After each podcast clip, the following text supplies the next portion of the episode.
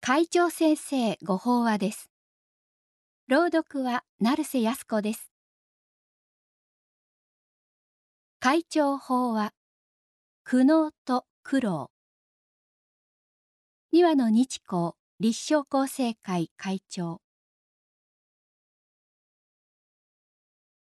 悩むことは大事人は誰でもできれば悩んだり苦しんだりしたくないと思っています。しかし、どんなに幸せそうに見える人でも、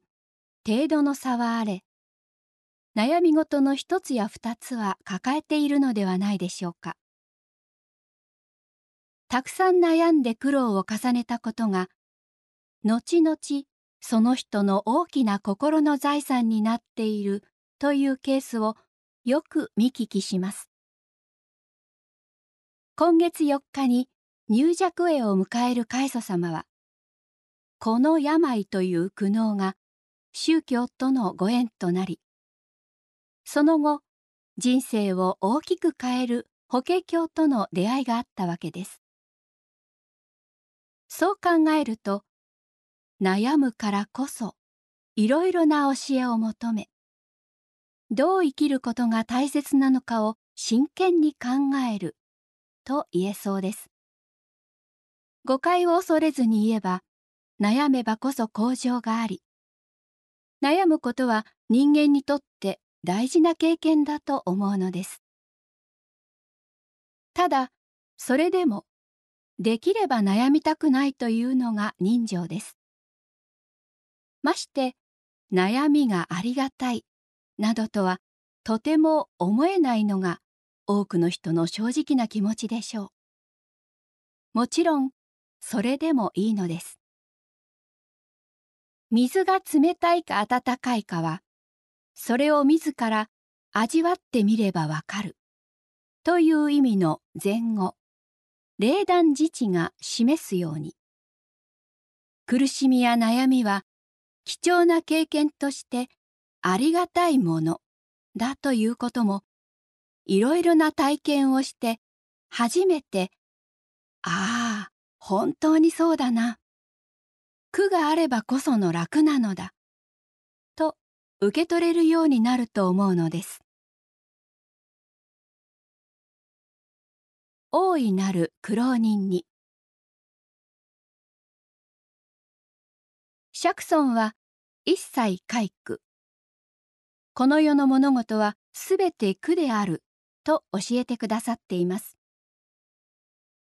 そして開祖様は、この真実をしっかりと見つめ直し、それを腹の底に据え直すことが何よりも大切で、そうすれば苦境というものは何も特別なものではなく、人生にとってごく当たり前のことだということが分かってくる。苦境を特別な状態だと考えるからこそ苦しく感じたりそれを予測して不安に怯えたりすると活破しています。しかしどうにもならないことだと分かっていてもそれを何とかしたいと悩み苦しみ悶々とした日々を送ることの少なくない私たちです。天台宗の酒井雄斎大アジャリはそういう時には頭でずっと考え事をしているよりも体を使いながらひたすら何かをやってみる方がいいと言います。同じ苦しい状態でも漢字で苦悩と書く時の脳は心を乱す。思い煩う。という意味でこれは頭の中で問題が停滞し堂々巡りしている感じがします。一方苦労するという時の労は勤めや仕事の疲れや骨折りを指しそこには問題を一歩前に進める動きがあります。それは先の霊団自治に通じる得難い経験にもなるのではないでしょうか。昔から苦労人というと数々の逆境に遭いながらそれが血肉となって世間の事情によく通じ人間としての心の幅や器の大きさが感じられる人を言います。そのような意味でも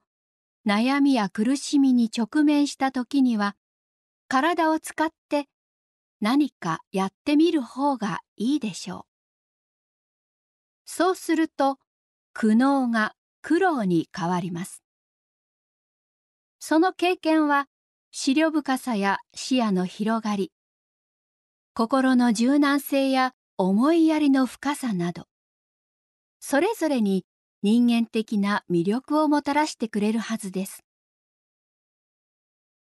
本会で悩んでいる時には、同じような悩みを持つ人の声を聞かせていただこうというのも、人様のために労を厭わず動くことが苦悩を苦労に変える秘訣だからでしょう感謝もまたそこから生まれますシャクソンはすべての人を救いたいと決意され不教伝道に邁進された大いなる苦労人と言えるのです以上で厚生平成29年10月号会長先生ご法話の朗読を終了させていただきます。